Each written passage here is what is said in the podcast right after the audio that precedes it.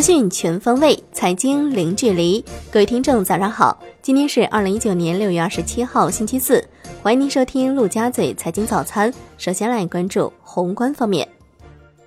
国务院常务会议确定进一步降低小微企业融资实际利率的措施，决定开展深化民营和小微企业金融服务综合改革试点，部署支持扩大知识产权质押融资和制造业现代投放。促进创新和实体经济发展。会议要求，今年金融机构发行小微企业金融债券规模要大幅超过去年，力争达到一千八百亿元以上。引导银行对知识产权质押贷款单列信贷计划和专项考核激励，不良率高于各项贷款不良率三个百分点以内的，可不作为监管和考核扣分因素。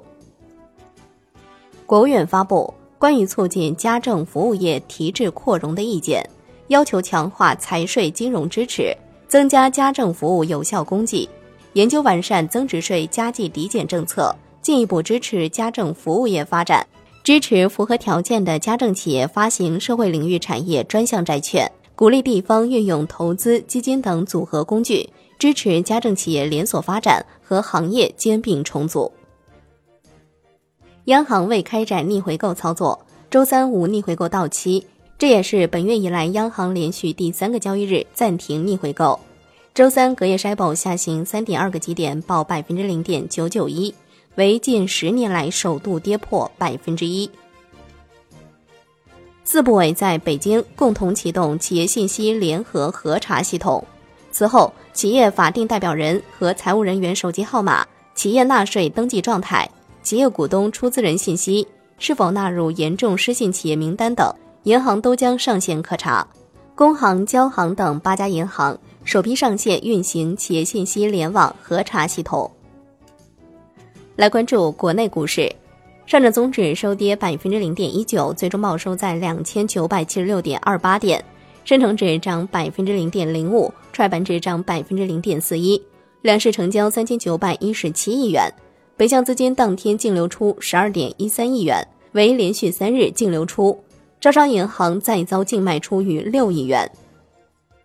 香港恒生指数收盘涨百分之零点一三，国际指数涨百分之零点二二，红筹指数跌百分之零点零六。全天大市成交六百四十八点三五亿港元。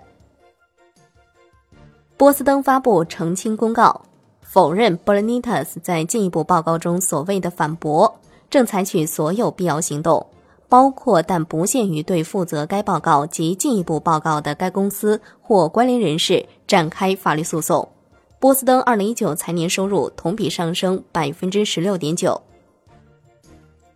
科创板上市委第十次审议会议结果出炉，汉川智能、博利特首发申请均获通过，蓝启科技科创板注册生效，新迈医疗、中微公司。安恒信息三家科创板拟上市公司提交注册申请。科创板第一股华鑫原创于今日进行网上网下申购，发行价格二十四点二六元每股，对应市盈率四十一点零八倍。网上申购代码七八七零零幺。来关注金融方面，银保监会优化资产支持计划发行程序，提升保险资金服务实体经济质效。决定即日起对保险资产管理机构首单资产支持计划之后发行的支持计划实行注册制管理，由中保保险资产登记交易系统有限公司具体办理，保险资产管理机构发起设立支持计划，实行初次申报核准，后续产品注册。银保监会要求完善内部激励约束机制，落实尽职免责制度，确保敢贷愿贷。银行业金融机构要逐步提高信用贷款占比，突出对小微金融的差异化监管导向。北京市第一中级人民法院发布《易租宝案全国集资参与人信息核实登记公告》，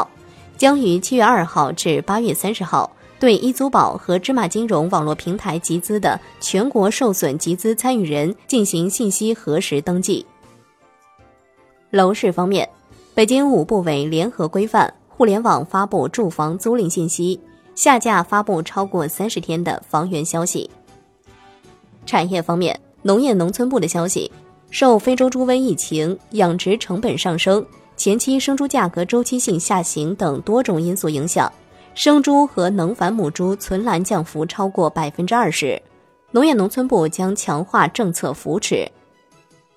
据《二十一世纪经济报道》，酝酿许久的国家管网公司成立文件已经下发到地市一级。按照目前的改革思路，新的公司将由国家控股，三桶油的持股比例相差不会太大。组建之后，将面向社会进行混合所有制改革。来关注国际股市，美国三大股指涨跌不一。截至收盘，道指跌百分之零点零四，标普五百指数跌百分之零点一二，纳指涨百分之零点三二。欧洲三大股指多数收跌，德国 D X 指数涨百分之零点一四。商品方面，New Max 原油期货收涨百分之二点三九，连涨七日；Comex 黄金期货收跌百分之零点四四；Comex 白银期货收跌百分之零点四一。伦敦基本金属多数收跌。LME 期镍收涨，LME 期铝收平。国内商品期货夜盘多数上涨，PTA 涨逾百分之四，焦煤、动力煤收跌。债券方面，国债期货十年期主力合约收跌百分之零点一四，五年期主力合约跌百分之零点零七，两年期主力合约跌百分之零点零三。国债现券收益率变动幅度有限，多数在一个基点上下。最后来关注外汇方面。在人民币对美元十六点三十分收盘价报六点八八五五，人民币对美元中间价调贬一百二十一个基点，报六点八七零一，为三连贬。央行首次在香港成功发行两期人民币央行票据，其中一个月期央行票据两百亿元人民币，六个月期央行票据一百亿元人民币，中标利率分别是百分之二点八和百分之二点八二。好的，以上就是今天陆家嘴财经早餐的精华内容，感谢您的收听，我是夏天，下期再见喽。